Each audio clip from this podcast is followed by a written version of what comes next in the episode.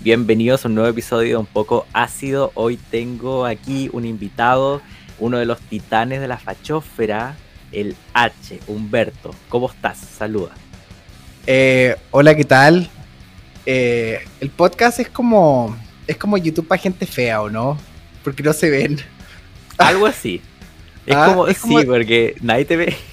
Es más relajado. Pero pero es gente fea pero creativa, porque eh, Twitter es para gente fea y sin talento. Sí. El podcast sí, lo que pasa es que por eso me gusta, porque tú podías estar relajado, hecho mierda, nadie te ve, weón, podéis tener el pelo como quieras, la cara como quieras y te sientes y la gente igual te escucha. Eso es lo entretenido del podcast, que es como que lo dejáis ahí, no, ya, listo, yo hablo, hablo, hablo, uh, y listo. De No, hecho, sí, de es- hecho la, sí. la gente no sabe, pero estamos los, los dos de drag ahora mismo. Sí, No, no lo recomiendo. full maquillaje, euforia. Sí. No, no, no me recomiendo. No, No. No, es entrete. Ah. Uno había pensado hacer un podcast, o sea, como hacer un programa así como. Yo, aparte, lo encuentro mejor, o sea, son distintos. A mí me gusta estar en el podcast porque lo puedo hacer más rápido, igual, porque onda, ¿cachai? Que es como que grabamos esto y se sube al tiro y no hay que editar nada, no hay que agregar ninguna cosa visual, es como todo audio. ¿Lo has pensado hacer igual o solamente YouTube? Mira, di- divertido con la, con la Maya. Tuvimos tres episodios de un podcast que decidimos hacer. Fuimos a comprar los micrófonos y toda la cosa. Eh, pero, pero vuelvo a decir, eh, como soy más o menos agraciado, tengo que aprovechar mi, poder salir en video, que no, no es un beneficio que tiene toda la gente. sí, pues. No, sería entretenido un podcast tuyo con la Maya. Así como escucharlo así. Yo estoy tratando de ser así como el Villegas, weón, que él sube podcast todos los días, impresionante. Todos los días me llegan notificaciones como. Oye, weón, yo esta, estas dos semanas no ha estado el tío Villegas y yo lo he echado de menos. O sea, no sé qué hacer en la mañana sin el, sin el tío Villegas, en serio. Ahora eh, volvió. bueno. Mal. ¿Cuándo volvió? Hoy. ¿Hoy volvió? ¡Ay, Dios Sí. mío! ¿Y, y cómo yo no sabía esto? Que creo que ya le había. Creo que ya le había perdido la fe. No, me apareció la notificación y fue como, ah, ya volvió el tío. Qué bueno, finalmente. Y no, él, él me motiva a seguir porque todos los días veo notificaciones y si veo que él lo hace todos los días digo, ya, como yo no puedo, ¿cachai? Como no puedo por lo menos día por medio. Así que ahí me motivo para crear contenido cuando lo veo a él trabajando porque él se pasa. Hay, hay muchísimos aprendizajes del que uno puede sacar del tío Villegas. Muchísimos. Sí, Primer, primer aprendizaje del tío Villegas. eh, aunque te vaya bien, nunca jamás encarecer tu producción. Nunca, Sí. nunca, nunca, nunca, nunca, nunca, nunca. Le pasó a todos los youtubers de, de la primera camada, ¿me entendís? Como lo- los de la camada de la Soy Germán, que les fue Mm, sí. increíble. Se compraron el Ferrari y después se compraron un estudio gigante y empezaron a pagar sueldo y al final quebraron todos. O sea, hay que hacer lo mínimo posible para que la gente te siga viendo.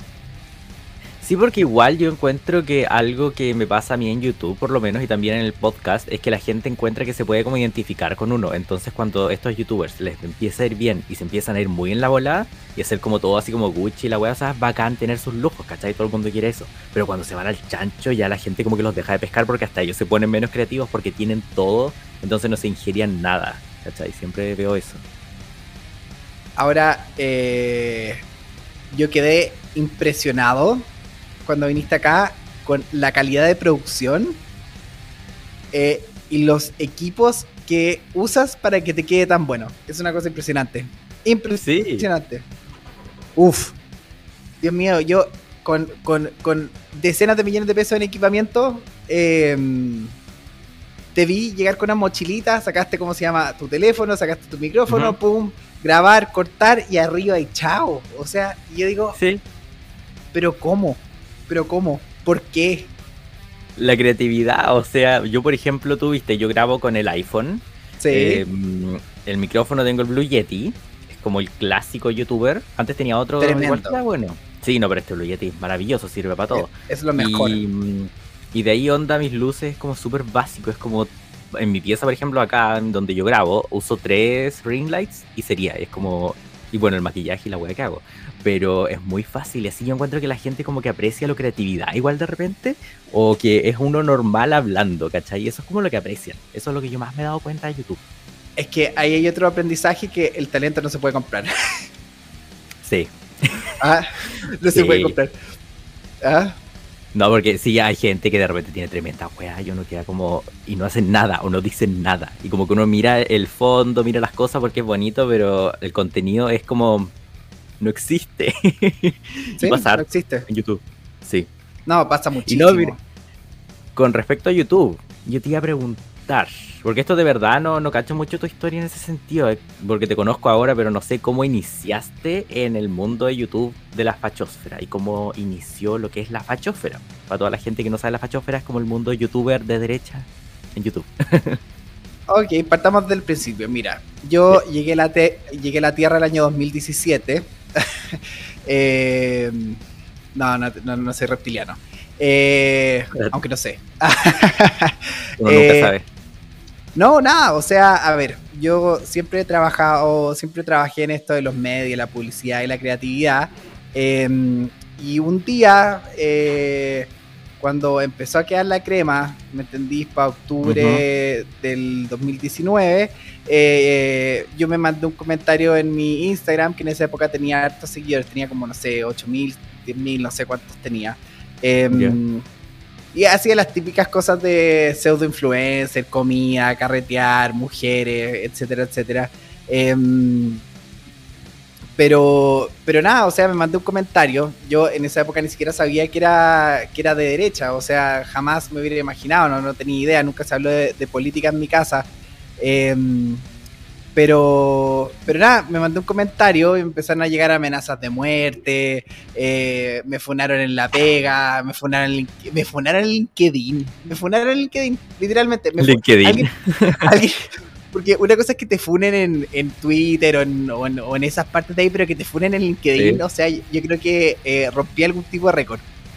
Em, Porque SAP es como la más. Es que ni siquiera es como una, una red social. Nada, es como un, un portafolio. Es como, hola, yo trabajo en esto. Es lo más, sí, no, no, lo más like una, que fue existe. una fue una organizada de mis compañeritos marxistas en LinkedIn, ¿ya? Eh, y nada, mi, mi, mi padre, que siempre me ha apoyado muchísimo en todo, eh, me, me, me dice, oye, puta, si quería agarrar tu weá irte de Chile, eh, que hubiera sido lo razonable, ¿me entendís? Porque ya me habían funado laboralmente, etcétera, etcétera. Ujú. Eh, pero, pero yo le dije, no, ¿sabéis qué? Eh, vamos a morir con las botas puestas. Quería que me fuera a Alemania, ¿ya? Alemania, ahí te iban a funar más No, no, es que nosotros somos más o menos de allá y podía terminar, terminar de hacer los trámites de la nacionalidad e ir a esconderme a Alemania. Eh, y después de, de un tiempo lo pensé y dije, ah, no.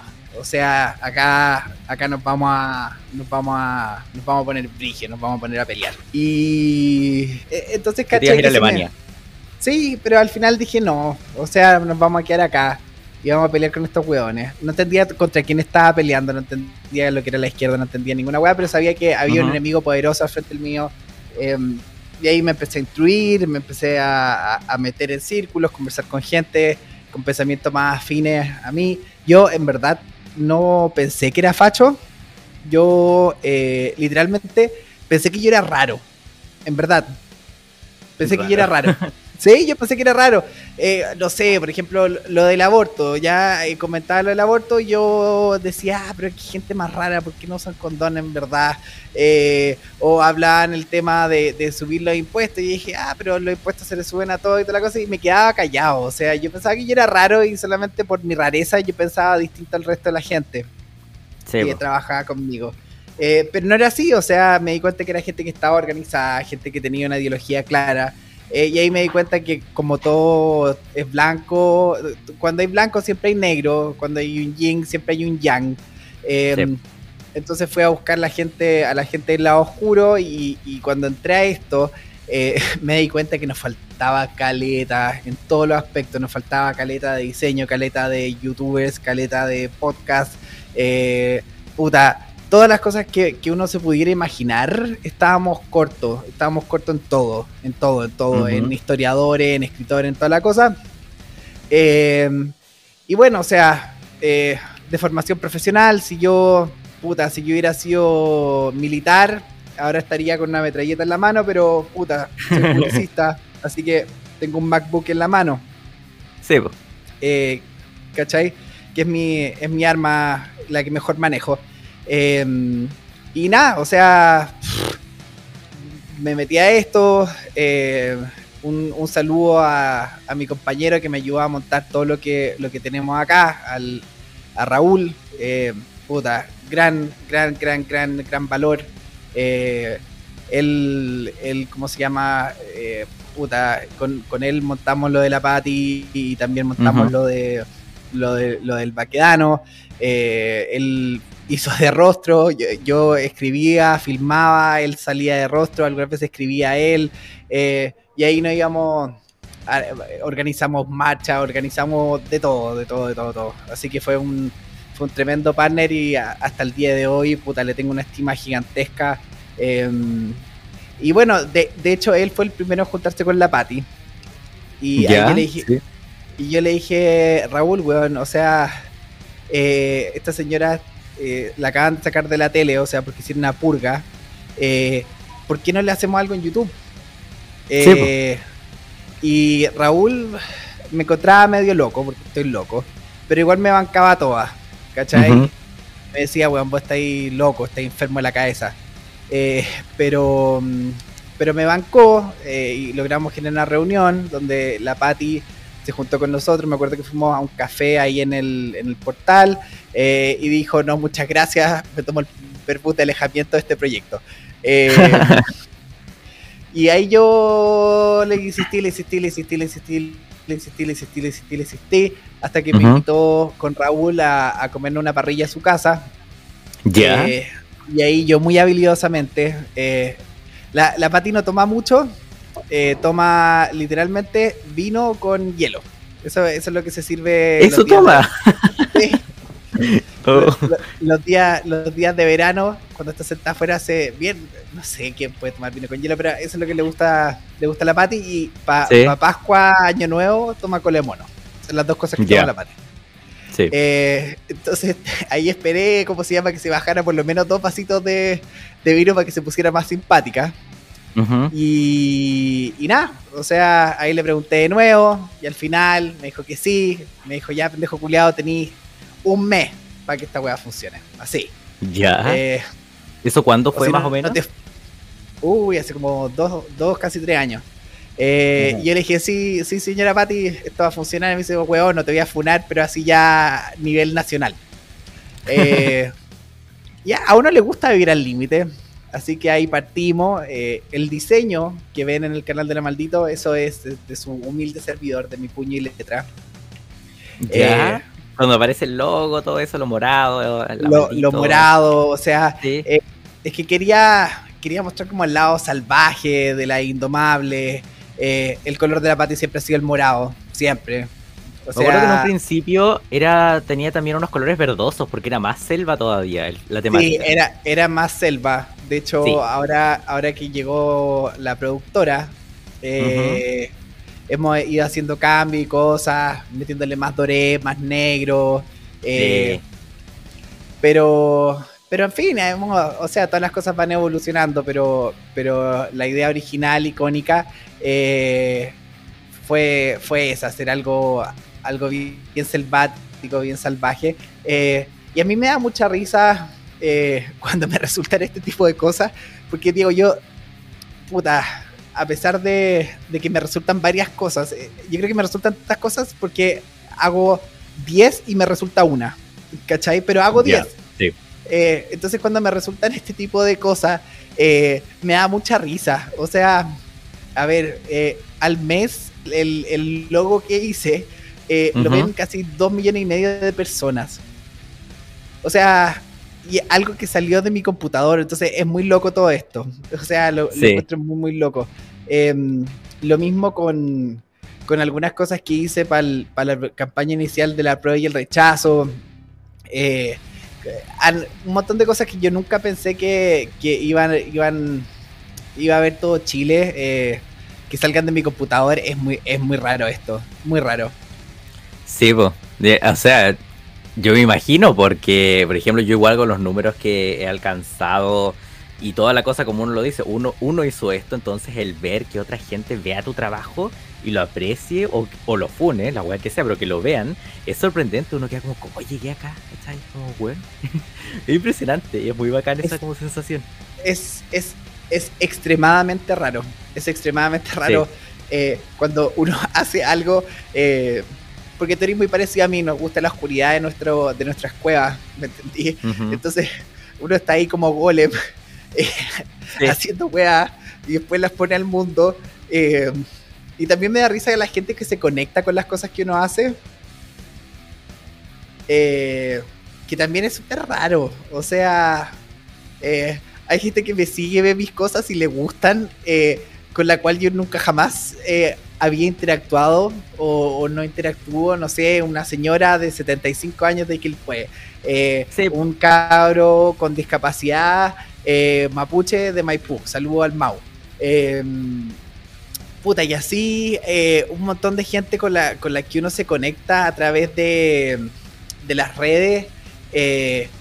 Yo, yo, lo encuentro muy interesante. Uno nunca sabe. Hay gente que te ve de Texas, gente que te ve de Canadá, gente, no sé es muy loco.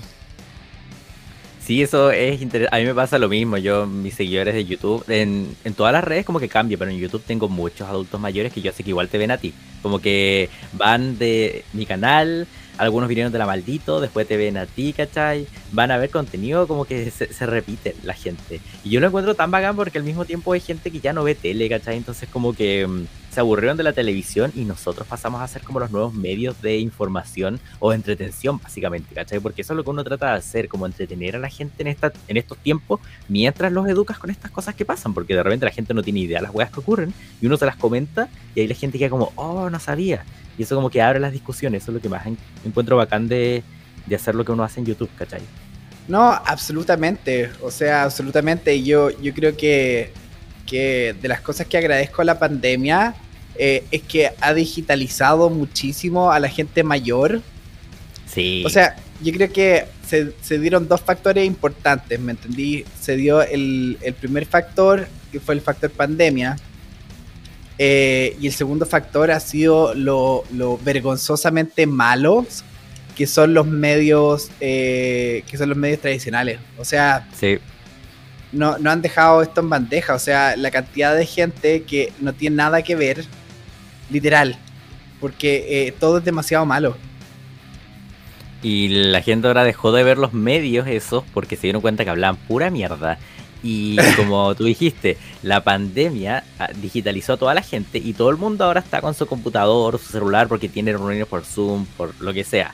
Entonces, de por sí la gente está más en YouTube, en el computador, entonces ven más YouTubers y canales de YouTube. Lo ven mucho más que antes esto era como para gente más underground o solamente como adolescentes que ven YouTube, ¿cachai? Pues así. Ahora tenemos gente mayoritariamente adulta eh, viendo este contenido y eso no se veía antes, pues ellos antes todos los días prendían la tele, la telenovela y mientras tomaban té, ¿cachai? Ahora escuchan al Villega, ahora me ven a mí, ahora ven la maldito, ven tus directos, ¿cachai? Es bacán cómo evolucionó la gente con eso y a uno le favorece obviamente, pues, como los nuevos medios de comunicación. Sí, absolutamente, yo creo que, que estamos llegando a un punto de digitalización que eh, ya casi es más fácil eh, prender el YouTube que prender la tele Sí, ¿Ah? En realidad que sí, porque más encima lo entretenido que tiene YouTube y estos medios es que tú buscas qué ver. En cambio, en los otros canales de repente te puede gustar uno o dos programas, pero el resto del día no te gusta. O no hay nada en la hora que tú quieres, pero con YouTube puedes ver un video de antes, ¿cachai? Algo de, de que ocurrió hace unas horas, hace dos días, el año pasado. Eso, porque la gente puede buscar en específico lo que quiere. como quiero ver esto huevón burlándose de la prueba. ¡Pum! ¿Cachai? No es como mm, en la tele que con cueva pillas algo que te gusta, como, oh, me gusta. Aparte que tienen la comunidad, los chats, la gente ama los chats, weón. Yo no sé, yo, yo nunca me meto así como los chats, pero la gente ama los chats, ah. como que se saludan entre ellos y son tan tiernos. Sí, sí, Pasa mucho. O sea, eh, el más notable de todo, por lejos, el chat de la maldito. Eh, sí. donde hay hay una verdadera comunidad detrás de esto. Eh, o sea, el Pato Carlos está siempre ahí. Sí, siempre. Saludos. Saludos al Pato Carlos. siempre está. Pucha, o sea, se, me viene ahora a la mente, pero hay un montón. De, gente que, por lo menos unas 30, 40 personas que ya hablan y conversan. Eh, y por ejemplo, no sé, una señora que siempre estaba ahí nos llegó un día de la semana a ver a la maldito. Em, y la otra gente estaba preocupada. ¿Cachai? Eh, sí, pues, porque se, conocen y hablan entre ellos. Sí, ¿cachai? O sea, eh, yo me acuerdo perfecto que, un día así volvió, volvió una persona que no, había estado en el chat una semana eh, y puso ahí el chat las explicaciones de por qué no se había conectado a la maldita la semana, ¿cachai? Sí, pues sí, eso es eh, A mí me gusta ver eso. Eh, cuando sí, yo, siempre veo la, la maldito, siempre veo a la Patty con la cata hablando. Y es chistoso ver el chat porque la gente de verdad que es una comunidad, como dices tú, o sea, conversan entre ellos, interactúan con la Patty. Pero igual se saludan entre ellos y es como que se mandan sus emojis, sus cositas. Y ya como que mm, es como su, su actividad de sociabilización, ¿cachai? Se puede decir. Lo encuentro tan bacán. Sí, yo, y lo encuentro extremadamente positivo. O sea, eh, bueno, yo soy un poco más de... En, mi canal yo, yo trato a la gente con menos respeto, especialmente los, los que siempre están ahí, eh, obviamente que los agarro para el huevo, ¿cachai? de hecho, em, tuve un hater, ya, em, que se convirtió en un personaje del canal. Bueno, sí, eso suele, o sea, en mi canal en realidad es que yo alguien me dice algo que a mí no me gusta, yo lo que al tiro, porque mi canal es como yo siempre lo digo, yo soy libertad de expresión 100%, weón, ¿cachai? Obvio, pero mi canal es mi espacio y acá me, dice una weá que no me gusta y yo al tiro, ¡boom! Chao, o mando a los otros a atacar, ¿cachai? Así soy. Entonces, no, yo haters tengo, pero mis mensajes, ¿cachai? Pero no, en, YouTube lo, ah. lo, porro al tiro, los weones, como no, chao, este es mi espacio, andate, weón. o mis moderadores lo sacan igual. O sea, yo, yo eso lo veo distinto. El, espacio de YouTube es de YouTube. ¿Me entendí? No mi espacio. Sí. Eh, y me carga que me censuren a mí. Entonces, por contraparte, yo no ah, bloqueo y veo, veto a nadie, pero es porque eh, yo soy libertario y tú eres republicano. ¿Me entendí? O sea, no soy eh, republicano. Soy no sé qué soy, siempre me preguntan eso, pero es que mira, yo libertario no soy porque tú, yo soy bien autoritario en algunas cosas, pero soy muy libertario en otras. Y yo no sé qué soy, porque no, tú eres la serpiente, pero como en el inicio de tu canal, la serpiente, el 2 en mí, pero así como con fuego, la weá. O sea, con una espada y una metralleta. Mi, mi, sueño es, que, es que es que parejas gay eh, protejan sus plantas de marihuana con metralleta AK-47. Ese es mi sueño. Sí, ese meme, sí, ah, sí, lo cacho. Ah, yo no. Ah, yo ahí en ese caso yo diría, eh, podéis tener tus metralletas, pero no tu marihuana. no, yo, yo quiero que la gente haga, la gente haga la weá que se les pare en la raja en verdad, o sea, pienso tampoco en otra gente y me preocupa tampoco si cinco weones quieren tener una relación poliamorosa y, y, se criar chancho a Conchalí, con tal que no lo pague yo, ¿me entendí?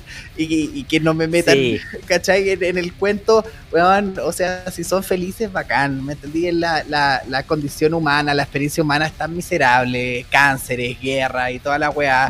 Eh, entonces creo que no soy quien para hacer que la vida de alguien sea aún más miserable. ¿Me entendí? Sí, o sea, ahí yo igual tengo mis momentos. Porque hay momentos en los que igual soy súper libertario y digo, ya, weón, que hagan lo que quieran, porque yo igual hago lo que yo quiero. Pero hay momentos donde quedo como, no, y me vuelvo así totalitario, me sale así como el fascista que llevo dentro, ¿cachai? Así como me han gritado fascista tantas veces que yo creo que alguna vez uno se va a convertir si te lo grita muchas veces, ¿cachai? Entonces me sale mi fascismo interno, ¿cachai? Cuando. Mm, es que yo todavía me acuerdo la funa que sufrí en Natales, o sea, que sufrimos en Natales, ¿te acuerdas? Eh, que hizo un video sobre eso, la funa de Natales a José Antonio Cast, y yo estaba ahí al lado, y nos llegaron los gritos y las cosas, entonces yo, yo todavía estoy traumado con eso, porque fue la experiencia más chistosa de mi vida. Te juro, nunca había visto tanto em, insulto llegando hacia uno, y yo quedé como, huevón, sí, a veces me salen los fallos. O sea, yo me considero bien. Sí, lo que pasa es que, como yo te decía, yo no sé si soy. Porque no, no soy, no soy republicano ni libertario, pero soy de derecha nomás. Sí, yo le diría la cuestión, ¿cachai? Pero igual soy bien liberal para algunas cosas. Pero de derecha. No, no sé cómo explicarlo. ¿cachai? Soy como una mezcla. Yo, a ver, es que también hay una. Hay una cosa que el otro día estuve viendo un documental de una banda que me encantaba cuando chico, una banda eh, de punk anárquico, ¿ya? Eh, que inglesa, que se llama Crass, ¿ya? Eh, y estos hueones, puta, punk anarco de verdad. O sea, en, la entrevista cuando le, preguntaban, porque típico que hacen estos documentales donde endiosan a la gente, oye, ¿qué fue, qué fue para ti ser parte de esta banda? Em, y el weón decía, em, el weón decía, como cualquier otra cosa que haya hecho en mi vida. ¿Me entendí? O sea, ni siquiera eh, tomar el valor de, la cosa que hicieron. ¿Me entendí? O sea, así de, de despojados y anárquicos son esta gente. Eh, yo cuando joven, como, como tipo 15, eh, o sea, era anarco, ¿me entendí? Y yo creo que me quedan más, más, más rasgos anárquicos que de derecha. Em, ya, sí que a medida que ha pasado el tiempo me he estado dando cuenta que, que hay muchas cosas que no vale la pena salvar, que son literalmente cargas, ¿me entendí? O sea, yo, yo, yo prefiero que la gente haga lo que quiera y se financie, eh, que en vez que me, me, me mermen mi, mi, libertad y mis ganas de desarrollarme yo, ¿cachai? Eh, opinión poco popular. Creo que eh, los países son, son demasiado grandes eh, y los gobiernos son demasiado grandes en todo sentido. O sea, hay, muchos puestos en el gobierno, eh, gobiernan a mucha gente, manejan mucha tierra. Em, yo soy más de la escuela de, de, de microestados, de personas afines que estén empujando hacia el mismo lado porque ideológicamente, intelectualmente, eh, espiritualmente no tengo nada en común, yo creo que con un, con un, por lo menos un 60, 70% de los chilenos que no tengo absolutamente nada en común, ¿me entendí? Eh, y no les deseo mal, pero tampoco les deseo bien, o tampoco me quiero encargar de, encargar de que ellos estén bien, ¿cachai? O sea, no yo no, quiero interactuar con ellos, ¿me entendí? O sea, no, quiero pagar los mismos impuestos, no quiero conversar, no quiero tener las mismas noticias. Eh, ¿Cachai? Y, y, mucha gente eh, dice, ah, no, pero Chile hay que defenderlo y hay que hacer toda la cosa. Em, si esto requiere un divorcio pacífico, eh, no, no, no me pasa nada, ¿me entendí? O sea, puta, prefiero concentrar Chile y concentrarme en Chile eh, que tratar de convencer a los hueones de, de Ñuñoa eh, qué es lo que es bueno, ¿me entendí? O sea, eh, puta, el único recurso que es verdaderamente limitado es, es el tiempo, ¿cachai? Todos los otros recursos son recuperables, todos los otros recursos son puta, son transables, ¿cachai? Alguien puede ser millonario, eh, pero alguien no puede ser millonario de tiempo. ¿Me entendí? o sea, eh, todas las personas tienen las mismas 24 horas al día, eh, los mismos 7 días a la semana, em, ¿cachai? y eso es absolutamente, em, puta, intransable, ¿cachai? O sea, irreparable. Entonces, eh, que esta gente, porque ya me frenó tres años de vía, ¿cachai? Que esta gente me siga frenando. Eh, no, estoy diciendo que soy un iluminado, pero creo que sí he, mermado mis posibilidades de desarrollo pleno o la he puesto en pausa un buen tiempo, ¿cachai? Sí. No, igual, o sea, básicamente lo que dice es como que tú te vas a preocupar de tu relación con Chile más que tratar de hacer que los que no tienen esa relación la tengan, algo así. ¿Cachai? Como de estos que dicen, hay que salvar Chile, hay que hacer esto. Porque yo me acuerdo todavía cuando fui al programa Las Intomables que tú, eh, cuando estábamos los dos, ¿te acuerdas que un día estábamos los dos en el set y la Pati desde su casa? Sí. Fue antes de las elecciones, creo que fue como el día antes, creo, o algo así. Eh, y me acuerdo que tú sacaste tu bandera chilena, porque tú dices que tú siempre andabas con tu bandera chilena. Entonces, para ti la relación es como personal con Chile, no es como de estos del patriotismo de la gente que anda todo el día hablando de los patriotas que son. ¿Esa es como tu relación con...? Sí, o sea, es que, a ver, trato de mantener, eh, mantener mis relaciones con las cosas que verdaderamente me importan, las trato de mantener en un, en un ámbito más personal. Sí. Eh, un, tipo, no me acuerdo quién era, eh, dijo una frase muy cierta eh, acerca de, la religión, ¿me entendí? no, no, no creo exactamente lo que dijo, pero, pero sí creo en el espíritu de lo que está diciendo. Este hombre dijo que la, la, religión es como un pico. Está bien tener uno, pero no lo andís mostrando en la calle, ¿cachai? Eh, eh, eso, eso es, ¿cachai? O sea, la, el patriotismo, eh, las relaciones personales, ¿me entendí? O sea, hay, un, hay una frase en latín, ¿cachai? que, que, dice impossibilum nulla obligatum. tal vez lo dije mal, pero, pero significa que a lo imposible nadie está obligado, ¿cachai? Y creo que hay gente que no va a entender. Eh, y está bien que no entiendan, o tal, está, también está bien que no quieran entender. ¿Me entendí? No, no tienen por qué entender. Sí, o sea, yo la forma, bueno, lo que estabas comentando antes y todo eso, yo, bueno, yo igual inicié mi opiniones de internet desde el estallido, ¿cachai? Yo antes igual de eso nunca hablaba del tema de mi familia tampoco, entonces yo igual inicié con eso. Y mm, lo que yo encuentro que ha ido pasando es que la gente se ha ido derechizando más porque la izquierda ha tomado tanto poder y ha dejado tan la cagada que mm, yo igual, yo siento, yo no tenía idea lo que era ser de derecha tampoco, pero ahora yo encuentro que mientras más la izquierda huevea, yo más de derecha me vuelvo, ¿cachai? Entonces a veces siento que mm, si no hubiese ocurrido eso, yo tal vez seguiría siendo alguien normal, entre comillas, que no es alguien de internet y no tendría estas opiniones, ¿cachai? Si no hubiese pasado lo del estallido, encuentro que yo nunca hubiese estado hasta esta de involucrado en política. Pero yo creo que es eso, y hay mucha gente que igual ya se le pasó la fiebre de, la derecha. Hay algunos que los vi durante el principio del estallido full, involucrado todo el día, participando, opinando, y ahora, weón, viven su vida normal, como que ya se olvidaron de la política. Y yo quedé como, oh, igual sería entretenido vivir fuera de eso, ¿cachai? Pero ya estoy acá metido y me gusta y me di cuenta que me sale entonces.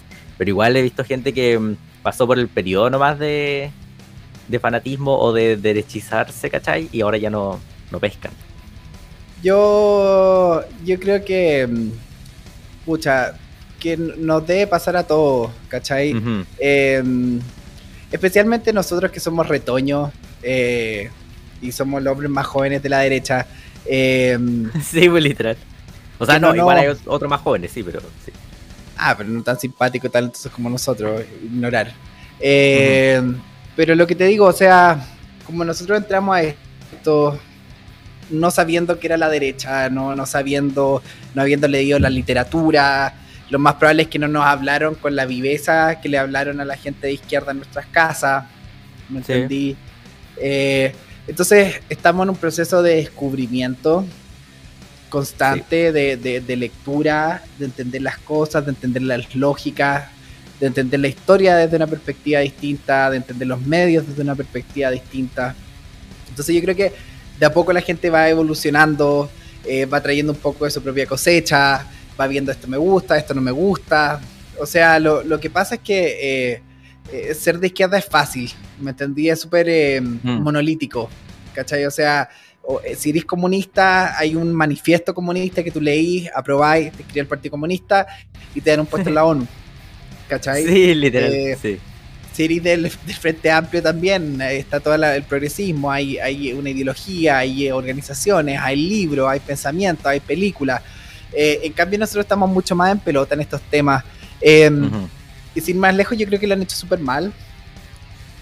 O sea, sí, lo que pasa es que como dices tú, ser de izquierda es muy fácil porque en realidad aprendís la tele, veis una película, weón, veis Netflix y ya tenéis como un manual, así como está lleno de la propaganda progre, es tanto que mm, es muy fácil el conformarse con esas cosas y el decir, ya, yo ahora voy a hacer esto y esta es mi ideología.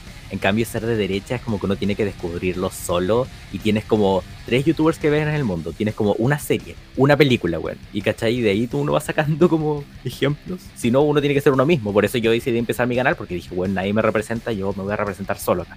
¿Cachai? Es que, es que, sí, y de hecho lo divertido. Eh que el, nombre de mi canal es una, es una burla a, me voy a representar solo. ¿Me entendí?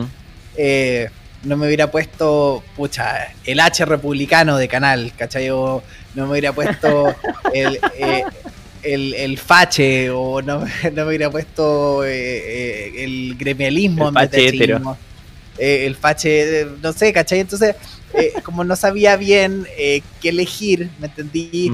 y me, me quería armar un camino propio en, mis pensamientos y, equivocarme y, tener una doctrina propia.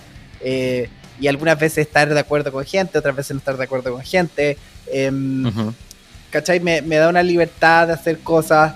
Em, que, eso, o sea, yo creo que, si me hubiera encajonado más con la gente del Partido Republicano, me hubiera encajonado más con la gente de la UDI, toda la cosa seguiría siendo lo mismo. Em, y y si hubiera gobernado José Antonio Cast, em, yo creo que hubiera estado de acuerdo con el 90% de las cosas que, iba a hacer o que no iba a hacer. ¿Me entendí? Pero igual ibas a em, tener tu diferencia. Sí, pero, pero, pero yo creo que. Y, si hubiera un gobierno UDI de verdad, UDI, así como las cosas que dicen en su en su declaración de intenciones, eh, puta, estaría súper de acuerdo con ese gobierno. ¿Cachai? ahora al mismo tiempo creo que eh, no se quedan en no se quedan en políticas eh, o sea los problemas de la derecha no son políticos eh, son problemas psicológicos son problemas actitudinales sí, no, sí, ¿cachai? Em, tienen esta, esta, esta obsesión que yo siempre, siempre critico, que, que es reaccionario, ¿me entendí?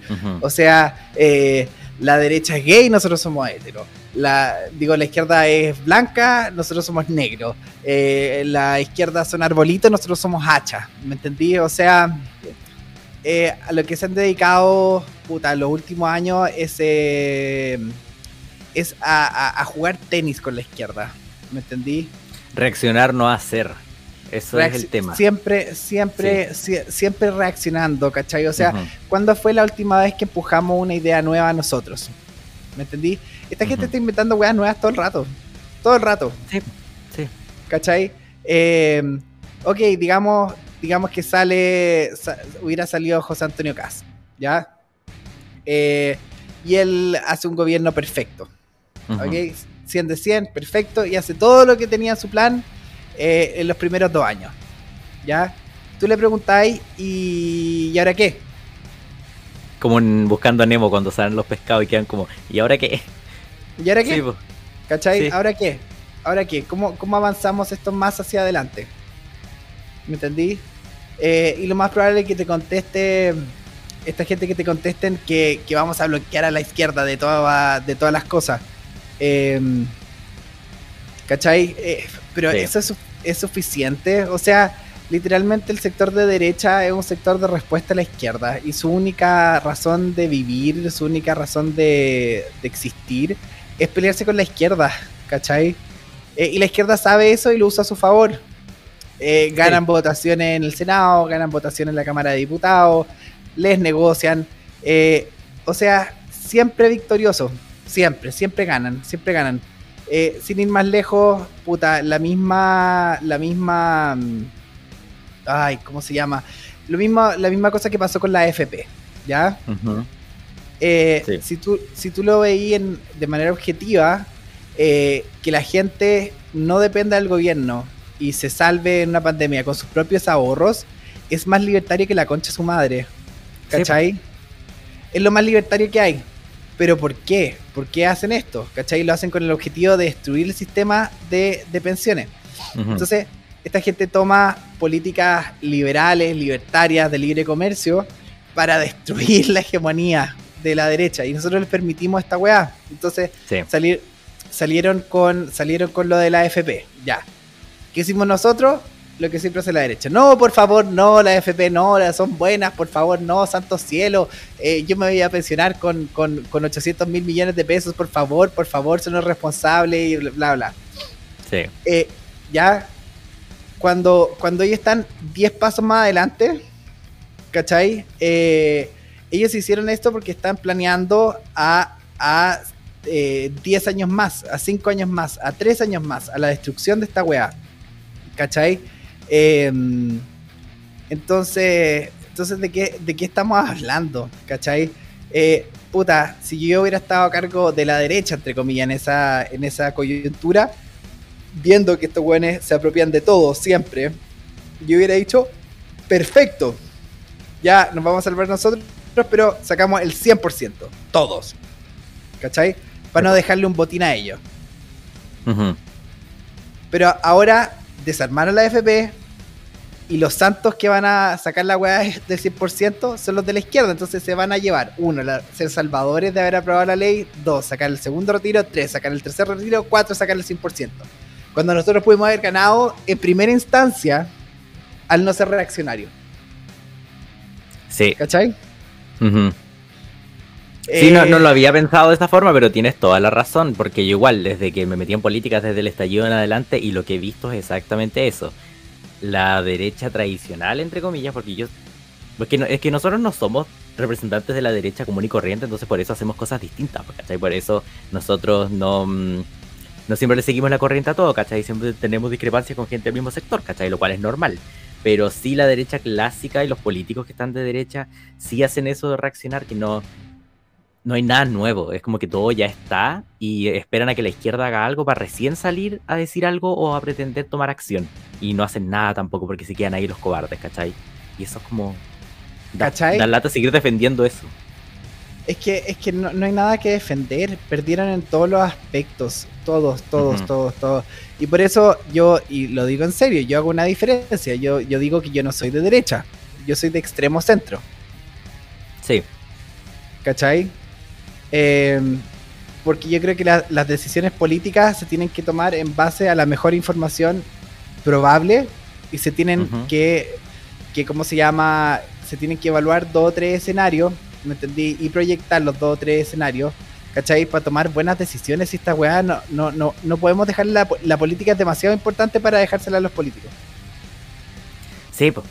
Yo, en realidad, la razón por la que yo siempre digo que soy de derecha es porque yo veo los dos lados, ¿cachai? O sea, sí hay centro y están como muy variantes, esto no es como que tú eres de izquierda, derecha, no, es como que siempre uno puede ser una mezcla, por eso yo digo que la gente es mezcla. Pero yo veo el lado de la izquierda y no me gusta casi nada, hay cosas que de repente uno puede rescatar, pero no me gusta casi nada. Y detesto tanto a los activistas de ese lado que yo por eso, por default, es como que uno dice, soy de derecha. Y porque mis ideas siempre se van a alinear más con eso y la gente con la que me relaciono es más de ese lado. Pero no estoy de acuerdo con el 100% de todo, ¿cachai? Obviamente, por eso yo inicié mi canal, así como tú iniciaste el tuyo, Hismo, como con tu propio camino, así. Yo igual me puse el apellido de un asesino serial, weón, ¿cachai? Para ser más irreverente todavía. Más encima el asesino serial del cual ya hablé en este podcast y la gente se lo toma en serio, ¿cachai? Es muy chistoso. Pero por eso es como que yo traté igual de hacer lo mío, pero hablando desde mi punto de vista, desde este lado que tal vez no es el lado con el cual me identifico al 100%, pero prefiero más este que el otro, ¿cachai? Así es como lo veo yo. Pero ¿cachai? Que ahí estáis eh, cayendo en esto, lo que, lo que los libros le dicen la dialéctica. ¿Me entendí? La dialéctica marxista. Dialéctica significa que hay dos cosas, ¿me, entendí? O, o eres vegano o eres un come carne, o, andáis en una camioneta o eres del medio ambiente, ¿cachai? Entonces, esta gente eh, desde el principio, ¿cachai? Eh, polariza, ¿me entendí? O sea, ellos son fuertes cuando hay dos polos, cuando hay dos opuestos, ¿me entendí? Eh, y, y, pensar que yo soy de derecha porque odio a la izquierda eh, es caer en el juego de la izquierda. ¿Me entendí? Porque una vez que te declaras de derecha, eres funable. ¿Cachai? Eh, te ponen en un casillero y dicen, ah, este de acá, eh, puta, el H, weón, es un nazi, mataguagua, con poca conciencia social, etcétera, etcétera. Y te tiran la carga arriba de, esta derecha corrupta, de esta derecha cobarde Em, y, como yo, yo, yo nací, como se llama, en los años 90, eh, era una guagua cuando esta gente estaba destruyendo el país. Eh, no, no tengo por qué cargar con esa mochila. A mí sí, eso es una de las cosas que más me carga de cuando uno dice como soy de derecha. Es que te empiezan a decir, ay, la UDI, ah, y eh, Moreira, ah, y, y, Piñera. Yo como, ¿qué tiene que ver eso conmigo? Yo como, ¿qué tiene que ver la UDI el pasado? ¿Qué tiene que ver Em, los gobiernos anteriores que tienen que ver diputados que están actualmente electos y yo no he votado por nadie más que de la prueba rechazo en adelante. Entonces yo quedo como, ¿qué tiene que ver eso? Y te dicen, ay, ¿qué pasa con estos partidos políticos? ¿Qué pasa con los milicos? Y yo como, ¿qué tiene que ver eso conmigo, weón? Eso es lo que más me carga cuando uno dice que es de derecha, que te tiran encima todo lo que la derecha ha hecho en toda la historia, ¿cachai? Y uno queda como, weón, eso pero, no es lo mío. Pero por eso, Diego, uno no tiene por qué, ¿me entendí? O sea, el, Partido Republicano no nos auspicia, la UDI no nos auspicia, no nos pasan plata, no nos pasan nada, ¿me entendí? RN no nos auspicia, eh, si tú o yo caemos, como se llama, en el gulag, en la cárcel, eh, no nos van a ir a buscar, ¿me entendí? Eh, o sea, si salimos a protestar por, por los derechos de las ballenas, no, nos van a, no nos van a poner un abogado, ¿me entendí? O sea eh, ya vimos cómo, trataron a Johannes Kaiser, ¿me entendís? Que fue, fue un líder eh, puta, en las comunicaciones, que creó una comunidad de, casi 200.000 personas, o ya más de 200, no sé cuántos tiene. Em, eh, entonces, esta gente ingrata, esta gente cobarde, esta gente traidora, son una carga para las ideas que tenemos nosotros. ¿Me entendís? Son, son una carga. O sea, y las ideas que tenemos nosotros es básicamente cada uno haga la weá que quiera, por mientras no se meta en el, terreno del otro, eh, tratemos de mantener cierta decencia y no nos matemos entre nosotros, eh, y, ahí vos vela, ¿cachai? Vos vela. Em, en realidad sí, o sea, yo lo que mismo he dicho en mi canal varias veces es que yo no represento, porque eso mismo, cuando uno dice que es de derecha, te tiran encima toda la derecha en la historia de la humanidad, y uno queda como, weón, nada que ver. Yo he dicho un millón de veces, yo no represento a los políticos, a mí no me gusta casi ningún político que está actualmente, yo me represento a mí y mis ideas y yo voy a reclamar las weas que quiera, ¿cachai? Y así es como lo veo, entonces, de cierta forma mi canal sí es de derecha, pero es, es más libertario hacia ese lado porque yo critico de todo, ¿cachai? He criticado hasta la religión, lo cual ha sido probablemente los videos más odiados que he tenido porque tengo algunos seguidores que son súper fieles a su religión, porque en este lado, ¿cachai? Que hay gente que es devota tal con todo. Y cuando yo he hablado un poco de criticar eso, la gente se vuelve loca, pero al mismo tiempo digo, pero ¿qué me importa a mí si es mi opinión, cachai?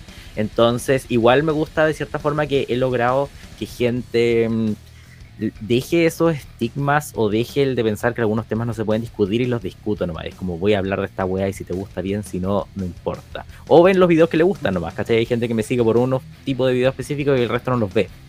Entonces creo que es igual, es importante de estos medios y de las cosas que hago yo, las cosas que haces tú, los programas que produces igual, porque van a distinto público que es de derecha o de centro, ¿cachai? No de izquierda, a eso me refiero. Que hacemos cosas distintas a los que se hacía antes, de la derecha tradicional. Pero es que es, es casi nuestro deber eh, no, caer en, no caer en esta dialéctica, ¿cachai? Eh, sí. Y se juntan más moscas con con miel que con caca, ¿cachai? Eh, porque ¿qué ofrece? La, derecha no ofrece nada. Lo único que ofrece la derecha es que van a arreglar las cagas de la izquierda una vez cada, cada cuatro o ocho años. Eso es lo que ofrecen. sí. Esa es la oferta. ¿Cachai? No, no ofrecen cohete a la luna, no ofrecen puta una nueva universidad, no, ofrecen que Chile va a ser potencia mundial en cine, en, badminton, no, ofrecen ni una de esas weas. ¿Cachai? Por eso yo, sí, ¿no? Yo en realidad no me di cuenta de la importancia de lo que estaba haciendo en YouTube y de los otros canales cuando me di cuenta que la gente realmente aprecia lo que uno hace, ¿cachai? Y realmente aprecia que exista contenido como el que uno hace porque ya se cansaron de lo de antes. Como que el verdadero Chile despertó, yo encuentro que es la gente así como nosotros que despertamos con todo esto y empezamos a hacer contenido para que otra gente despierte de verdad, ¿cachai? No el Chile despertó, hermano, ¿cachai? De, de la prueba, sino me refiero al verdadero Chile despertó. La gente que de verdad se dio cuenta que los medios son una mierda, que los periodistas ninguno es objetivo, la gente ahora empezó, todo el mundo sabe ya de dónde son los periodistas y todos son de izquierda casi, o activistas de ese lado. Entonces cuando la gente empezó a ver personas independientes, pero que tienen su opinión, diciéndola como que mm, se atreven ellos mismos a decir eso. Y eso es lo que más motiva a la gente, que digan su opinión nomás, que dejen de quedarse callados por las cosas o por miedo a funa. Y yo digo, ¿qué te funes nomás que tanta wea para encontrar amigo en otro lado? Así es como yo lo veo y eso es como lo que siempre incentivo en todas mis redes, en realidad, a decir la opinión que uno tiene.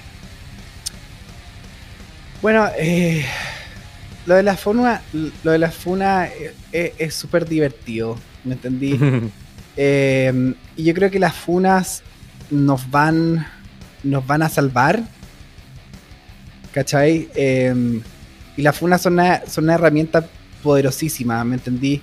Porque, porque cuando, imagínate la palabra, cancelar a alguien, cancelar, ¿cachai? O sea, eh, eh, y las actitudes que toman de, de, cancelar a alguien, ¿cachai?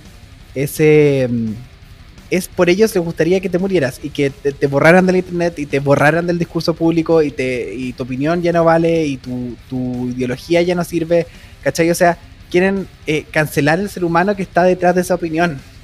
¿Me entendí? Y una vez que te funan bien funado, ya, una vez que te cancelan bien cancelado, el único que te puede cancelar para siempre, ya, el único que te puede cancelar para siempre, eres tú mismo. Sí, pues. ¿Cachai?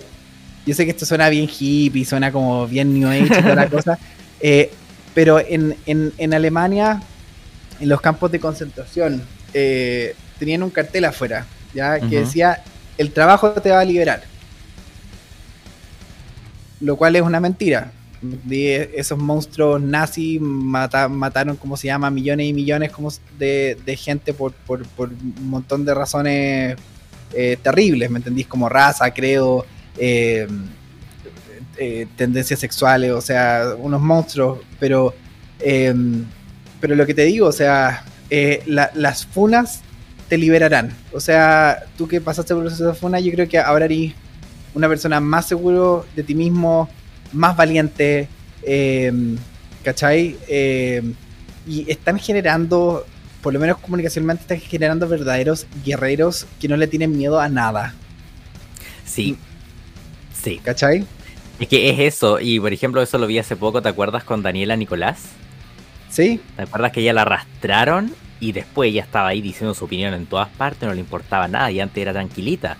Es porque uno, cuando no te ha pasado, uno no se da cuenta lo que es, y uno cree que, ah, dice una cosita, ya no importa, pero cuando tú sientes que todo el mundo se te viene encima, por lo menos la respuesta de los... Porque ahí se separa la gente que es valiente de la gente que es cobarde. Hay gente que los funan y desaparece del mapa para siempre porque no tenían lo que se necesitaba, ¿cachai? Para seguir. Pero gran parte de la gente es valiente y mm, quieren probar que los otros están equivocados. O con mayor intensidad van a decir su opinión porque dicen, ah, qué tanta wea, yo voy a seguir nomás, voy a seguir dando la, la cara. Y eso es lo que logra, y yo encuentro que eso está demostrando que en realidad hay gente que es mucho más fuerte de lo que se imaginan, ¿cachai? Porque hay algunos que pensarán que los funan y que se les va a terminar la vida, y hay algunos que vuelven mucho más fuerte con eso. Absolutamente. Es mejor. yo encuentro que es mejor pasar por ese trauma, entre comillas, porque te haces, te hace ser mejor, te hace ser más fuerte y mucho más valiente, y después uno se siente orgulloso de sí mismo porque pudo llevar la contra a toda esta manga de hueones que vino a insultarte o quieren matarte. Es que ahí está la opción de morir de pie o vivir de rodillas. Y hasta que la gente no es funada, hasta que no lo funan, eh, puede vivir en este gris. Puede pensar como nosotros, pero vivir en este gris oscuro y acumular mierda adentro. Sí, hay harta gente que de repente me habla por mensaje, amigos que yo he conocido, que piensan igual que yo, o de repente más extremos que yo, o tienen más cosas que contar, pero les da miedo decirlas porque tienen miedo a esa exposición a ser funados pero se quedan ahí nomás y sus ideas no salen de su cabeza o más que el chat conmigo. Yo creo como, weón, tú podrías estar diciendo un montón de cosas, pero no, por el miedo. Entonces tienen que pasar por ese trauma para que después sigan más, más fuertes, pues, ¿cachai? Eso es lo que yo encuentro interesante. yo lo estaba pensando, ¿sabes cómo? Como el juego del miedo, ¿cachai? ¿Tú has visto esas películas? Obvio, me imagino. Sí. Sí, obvio. Es como los juegos del miedo, el show, porque tú tienes que pasar por una experiencia de casi morir para salir victorioso y después recuperarte, ¿cachai? Y ahora tener las ganas de vivir. Así lo encuentro, es como que la funa es como tu, una trampa que si tú la sobrevives, después sales recuperado y te unes a hacer un súbdito de Jigsaw o algo así. Pero, ¿cachai? A eso me refiero, como que uno tiene que pasar por el trauma y salir adelante. Y, y Jigsaw así diseña las trampas, ¿me entendí? Eh, busca las fallas y los puntos débiles de la persona y a pesar de que es bien morboso y toda la cosa, les da una oportunidad de eh, superarse. Me que tal vez perdáis un brazo o te inserten algo en el recto. Em, sí. Pero salís mejor pero sobreviven. Sí, sí, sobreviven y después salen así como yo sobreviví y ahora tengo una razón para vivir, ¿cachai? Es verdad eso. Entonces las funas son como la versión eh, más flight de Jigsaw. Y sin perder Ah. partes del cuerpo. O sea, igual se pueden perder partes del cuerpo, uno nunca sabe, pero es como eso. ¿Cachai? Pero, obvio, ¿cachai? Que tú y yo, que somos rostros públicos, ¿me entendí? ¿Qué más les queda contra nosotros? ¿De, de qué se pueden, de qué se pueden colgar? ¿Me entendí? De, de qué se pueden colgar. O sea, de nada, de nada, no se pueden colgar absolutamente de nada. Eh, ya nos cagaron las oportunidades laborales porque sigue habiendo gente corporativa cobarde. Eh, sí. puta, Hoy sí. ya la- las posibilidades de sacar becas, ya estamos marcados ya, o sea, ya eh, desarmaron todo al nivel que tuvimos que construir nuestra cosa propia, ¿me entendí? De la cual ellos no son dueños y ellos no pueden hacer nada, o sea, eh, una vez que te sacan de- del, del mainstream y toda la cosa, te hacen un flaco favor y por eso se están armando un montón de cosas paralelas eh, que ya sean, ya sean, puta, eh, plataformas alternativas de tecnología, sistemas Sí. de pago alternativos, canales alternativos, ¿cachai?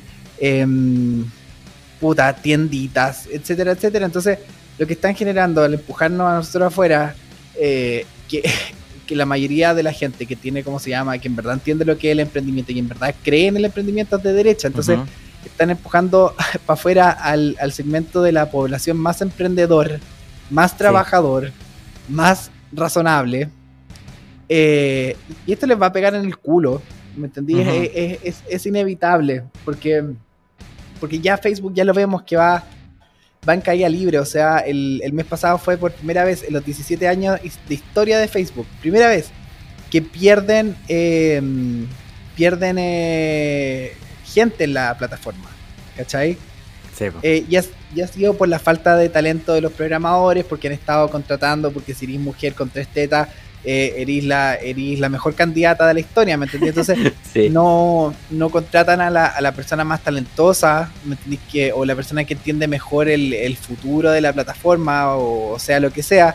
Em, y Facebook es inusable, o sea, es inusable. Hay una cantidad de vestigios de código, de vestigios de funcionalidades que nunca funcionaron. Em. Yo ya no ahora- uso Facebook hace años. Lo dejé tirado ahí. Fue como. eh, ¿Cachai? Ahora están, ahora están, hoy día se anunció que van a sacar el, el Instagram TV, ya no va a existir, ¿ya? ¿Ya? Ah, no, no sabía Lo, eso. lo van a sacar, ¿cachai? Entonces, eh, porque a alguien se le ocurrió que Instagram TV era una buena idea, ya no funcionó. Y están sacando más cosas de Facebook de las cosas que están agregando, ¿cachai? Sí. Porque Después nos van a dejar la pura foto. Nada más. Bueno, y estaría perfecto, o sea, Bueno, ya- sí, porque incluso Instagram así partió, pues era pura foto. Después empezaron a agregar toda esa Yo- weá que es como, ok. yo era súper fan de un Instagram que fueran puras fotos. Me encantaba. O Mm. sea, tal vez, tal vez porque soy medio purista, ¿cachai? Sí, Eh, no, porque ahora con los Reels y las weas que le copiaron a TikTok y que le han copiado a Snapchat y que le han copiado a um, YouTube incluso, perdió la esencia, eso es verdad. Cuando Instagram era el icono como esa tele antigua, no, no, que era? Era una cámara, Sí, era una tele. como una Polaroid. Ah, no, una cámara, una Polaroid antigua. Sí, YouTube era una tele, el Instagram era una Polaroid. Y sí, pues era pura foto, con su filtro y la wea, eso era todo. Y ahora es otra cosa, ahora es como video, video, video, reel, reel, reel. Y era Instagram cool. TV, Me sí. acuerdo que Sí. en Instagram uno subía lo mejor. O sea, algunas veces subía una foto a la semana porque estaba ahí la luz perfecta, Sí, el lugar perfecto. eh, era el, el contenido que salía ahí era, era bacán, ¿me entendí? A mí me- ahora me- es como. No, ahora que está mi abuela, es que yo tengo una regla. Una vez que mi abuela entre a la red, yo me salgo. Ah, ya, ok. ¿Cachai? Una Sí. vez que mi abuela y su amiga están en red A, red A B, C, D, E, F, G, esa red ya no es cool. Sí, ¿Cachai? sí. No tiene. Pierde todo el valor, o sea. eh, y por eso me gusta tanto YouTube, porque la barrera de entrada a YouTube es gigantesca. ¿Cachai? Sí, Eh, sí, es mucho más difícil. O sea, tienes que tener la cuenta Google. Porque la gente puede ver cualquier cosa, pero para entrar es como más complejo, entre comillas. Como que da como un. O sea, es más difícil en producción, es más difícil en talento, es más difícil en formato, es más difícil. Bueno, sí, obvio. eh, eh, es difícil subir las cosas, las tenés que subir de- desde, desde un escritorio, ¿cachai? O sea, em, eh, eh, es más parecido a la televisión Sí. que a, que a Instagram. Sí, porque en Instagram cualquiera con. Todo el mundo tiene teléfono, todo el mundo tiene la capacidad de grabar, entonces suben cualquier mierda. En cambio, sí, pues en YouTube es más complejo, no todo el mundo puede subir un video de YouTube o hacer uno, porque a mí me da risa la gente que se burla y dice como, ay, tú qué weá, trabajáis en YouTube, weón, y yo que como intenta hacer una semana de videos. Y ahí quedan. Y no, no lo van Sí. a lograr hacer. Mm, es muy chistosa la gente que se Y- burla de eso y yo digo, "Ah, tú no sabes nada.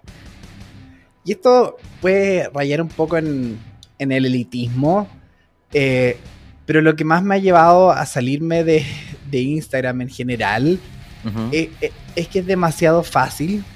¿Me entendí? Y, y no que ni siquiera ha cambiado la manera de subir las cosas, ha cambiado el mundo alrededor de Instagram, ¿me entendí? Eh, Antes cuando yo quería subir un plato Instagrama, Instagramable, puta, habían dos opciones. Uno, eh, comprar puta cerámica japonesa en mi casa y ingredientes y cocinarlo yo para hacer algo de la puta madre y subirlo. ¿ya? Sí. O ir a un restaurante y que me forraran 300 lucas para que la weá se vea instagramable. Pero ahora hasta el local más ordinario tiene, tiene Instagram en la cabeza, Sí. ¿cachai? Como que las cosas las están haciendo a propósito para Instagram y se ha vuelto tan básico en general. Y- y yo reviso, me entendí, eh, el, Instagram de mi contador, auditor, ¿cachai? Eh, y reviso el Instagram de, puta, de la madre eh, soltera de 36 años, reviso el Instagram, puta, del, del cabro más loser, weón, de mi promoción del colegio. Y como que se han dedicado a copiar el contenido de, de los pioneros de Instagram, ¿me entendí? Eh, sí. y ya tiene, ya tiene como. Es tan poco interesante. Es tan poco interesante. O sea, es fotos de comida, fotos de perro, fotos de me voy a casar, fotos de me fui de vacaciones. Eh, es, es como una red de sacarle pica a la gente, ¿me entendí? Y antes Sí, te creo, sí. ¿cachai? Que era, que era sacarle pica con weas verdaderamente exóticas e interesantes, ¿cachai? Pero, pero, pero Dios mío, qué, qué- qué lata. O sea, se casa algo, eh, se casa alguien y, y la- la- la- las minas ponen aquí con la novia más linda, ¿cachai? Después, después de esa foto viene la foto con las amigas del colegio, las mejores por siempre, ¿cachai? Eh, Sí. Concha su madre, la weá es tan repetitiva, tan repetitiva. Eh, eh, y los weones que van al gimnasio en la mañana ponen una frase, weón, eh, como eh, al que madruga Dios lo ayuda, eh, y ponen toda la misma canción, siempre hay tres canciones en rotación, work Sí. hard, work hard, y, que la chupen, meando, tu vida no es interesante, nadie la quiere ver, por favor escóndela, y escóndete Sí. tú también. ¿Ah? Eso es lo chistoso. O sea, lo que hizo Instagram, al ser tan fácil de usar y accesible, es que hizo que todo el mundo se sienta influencer. Y mm, es chistoso ver gente. No es como por el número de seguidores o decir esta persona no tiene influencia, pero hay gente que genuinamente no es entretenida de ver. Y hacen eso de publicar su vida entera como si fuera interesante y a nadie le interesa, güey. Y no lo digo así solamente por los números, lo digo porque de verdad son fomes o no tienen algo que aportar. Y es como, acá aburrido. O poner una imagen en negro así como solito. Y uno como, weón, ¿qué?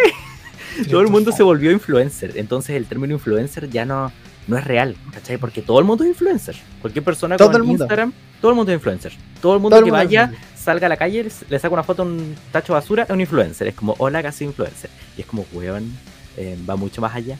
Pero mm, por eso cuando uno mismo dice, porque yo ahora técnicamente estoy trabajando de influencer, pues, o sea, si me dedico a trabajar en las redes sociales, en YouTube, No, en producir Diego, videos de YouTube. Diego, Diego, tú eres un creador de contenido. Sí, pero que es que me gusta. que- que es sí. distinto, tú eres un creador, ¿cachai?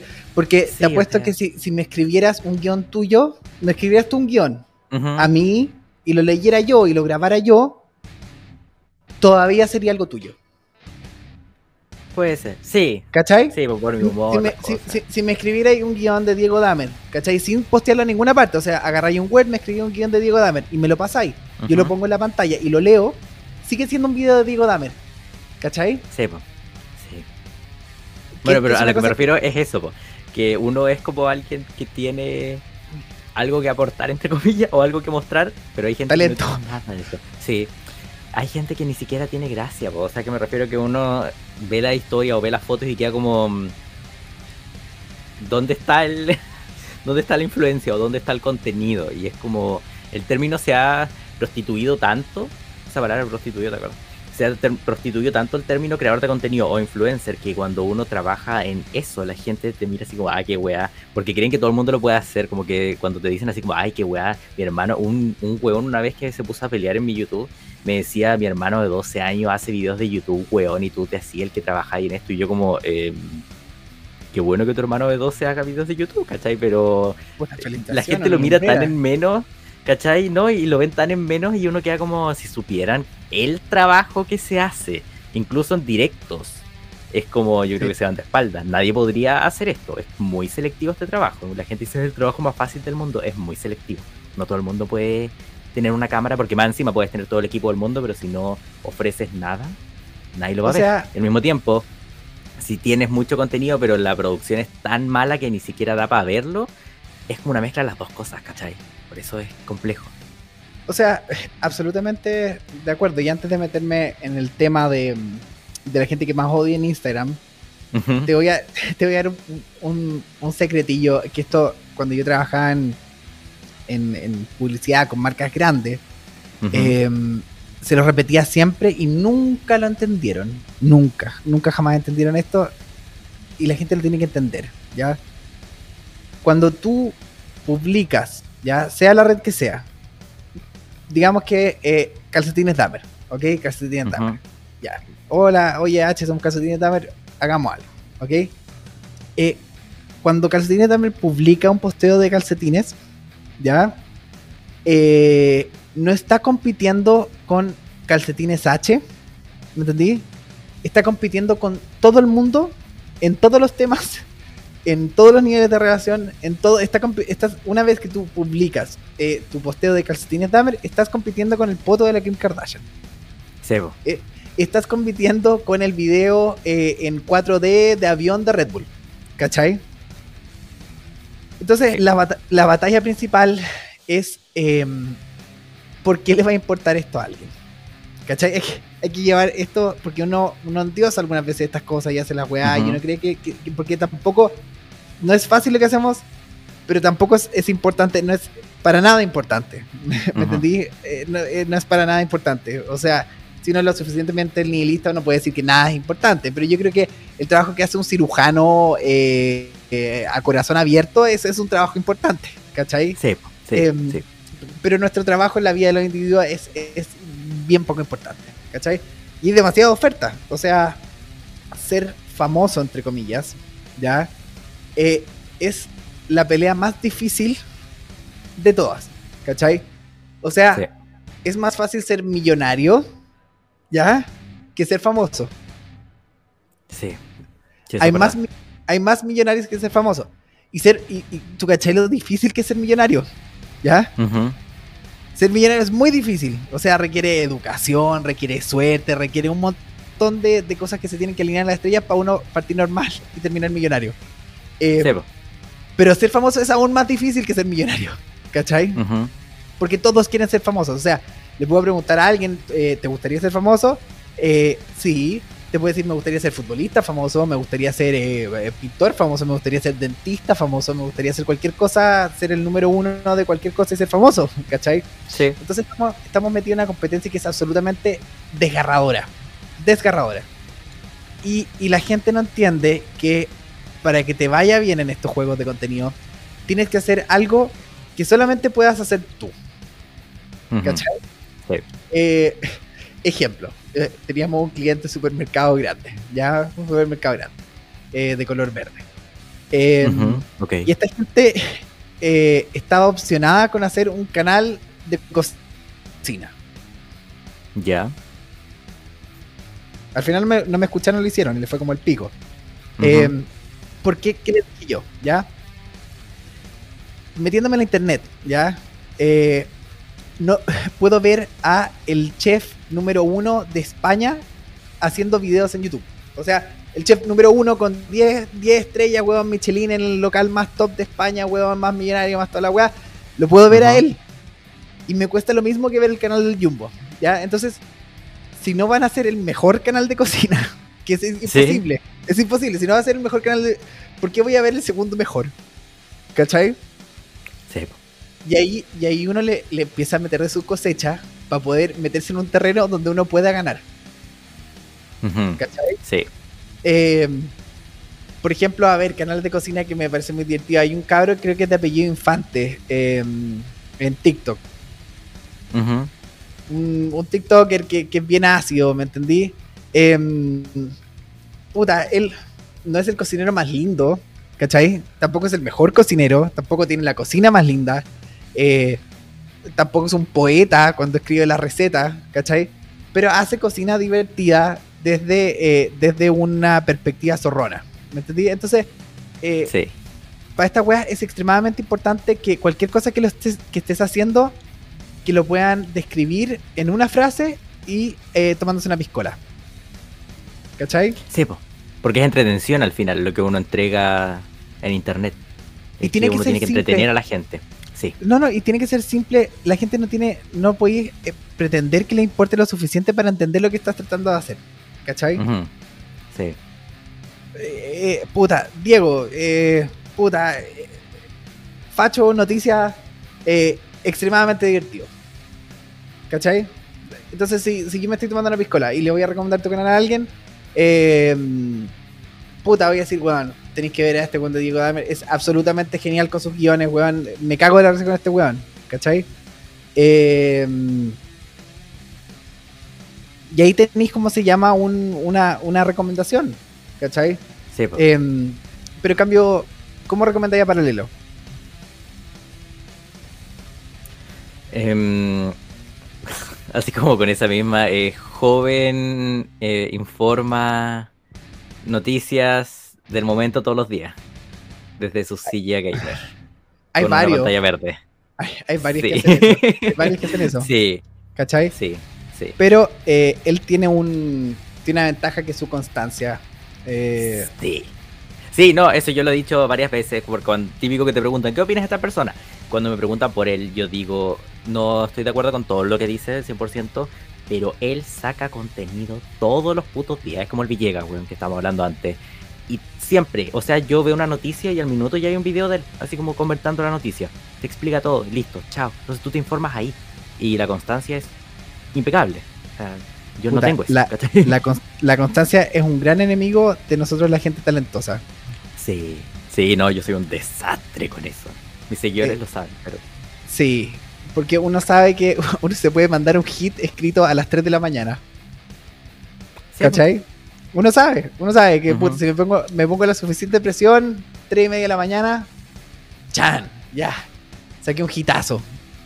Sí. Em, pero, pero no sé, o sea, yo creo que esto, no solamente el contenido facho, yo creo que el, contenido en español, puta, hay una, una oportunidad gigantesca. Ah, y volviendo a, los Instagram, gente que más odio por lejos ese son las madres solteras. ¿Por qué? ¿Ah? no, las aguanto. odio, o, sea, ya, ok. Odio todo lo que escriben. Todo lo que escriben. Ah, bueno, sí. Sí, porque son por lo general bien poetas o son bien em, reflexivas sobre su vida y sobre cuánto le quieren hacer saber el mundo que están bien. Y uno como, ok, lo odio, lo odio. O sea, yo creo que nosotros no hemos construido un espacio de todo lo que nos odiamos a nosotros mismos y odiamos al mundo y odiamos a la otra gente. Eh, y esta, y ah, o sea, oh, Dios mío, cuando, cosas que odio, cuando le ponen otro nombre al cumpleaños. Eh, hay, cosas que me pueden cagar el día y es cuando le cambian el nombre. Por ejemplo, el otro día la Maya me mostró uno que me dio un cáncer, te juro que me tiritaba el ojo de... Salía 30 eh, luchas después. ¿Y yo qué? ¿Pero por qué? Pero respétate. 30 luchas después, literal. ¿Ah? 30 luchas. Estaba más, ah, estaba más creativo porque eh, sí. 25 vueltas al sol para mí y 3 vueltas a la luna para él. Ah, no sé, ¿quién nos separa el universo? Sí, sí, no, sí, sí, entiendo 100% eso. Yo de, Instagram en ese sentido, Lo que más odio, o sea, hay de todo en Instagram, pero lo que más odio es la gente básica que. Tú cachai esas personas que tú ves una historia o una foto y ves otra persona y es exactamente lo mismo. Es como Sí. la misma foto en el mismo lugar, con la misma pose. Yo, por ejemplo, odio. O sea, a mí me gustan como las fotos de influencers de Instagram, esas clásicas que se sacan ahora, así como mirando para otro lado y como con unos filtros nuevos que están haciendo. Me gusta eso. Pero esa pose de mierda que hacen como mm, una pierna está completamente flectada hacia adelante, hacia la cámara, la otra está como, están sentados como en una pierna y la otra está flectada, ¿cachai? Y como con una mano en la cabeza o en la rodilla y salen así como mm, desde de lejos, pero como con el marco angular y se ven todos iguales, todos así como, como Power Ranger, weón. Y no entiendo esa pose de mierda que todos la hacen. Yo una vez acompañé a un amigo que es fotógrafo a sacarle foto a una chica. Todas las fotos hacía eso y yo como, cambia pose, weona, ¿cachai? Son, mira para el lado, sonríe, camina, pero no, todo el día esa pose así como de Power Ranger. Yo, ¿qué están haciendo? Y siempre hacen eso. Ahí me carga eso, la no originalidad. Que todas las buenas son iguales, que todas las buenas se visten igual. El delineado cagado que se hacen todas ahora, que Paloma Mami lo popularizó lamentablemente, el delineado largo. Que no a todo el mundo le queda bien, ¿cachai? No. Y todo el mundo se lo hace ahora y a veces ni siquiera es para su tipo de ojo. Y yo como, weona, ¿qué estáis haciendo? ¿cachai? Y eso me carga.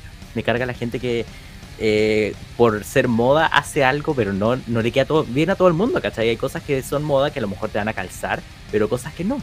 Y hay gente que las hace todas y eso me da asco, sí me da asco. Cuando no les calza, ¿cachai? Bueno, Es que, es que, además, o sea, miran, miran a gente eh, que, que es de otro biotipo, eh, po. es de otro nivel de acceso a bienes. eh, y, y flaca, o sea, medí un metro cuarenta y pesáis 300 kilos, o sea, eh, eso no te va a quedar bien, no te va a quedar bien, o sea, por favor, ya, eh, respeto, encuéntrate a ti mismo, o sea, ahora lo- la, la otra cosa que, que, que no estamos alargando harto, pero filo es podcast, Eh, estoy entretenido. Eh, la otra cosa No, que ta- ¿sabes qué estaba pensando? ¿Qué? Que después podemos hacer otro episodio que sea hablando de cosas que odiamos.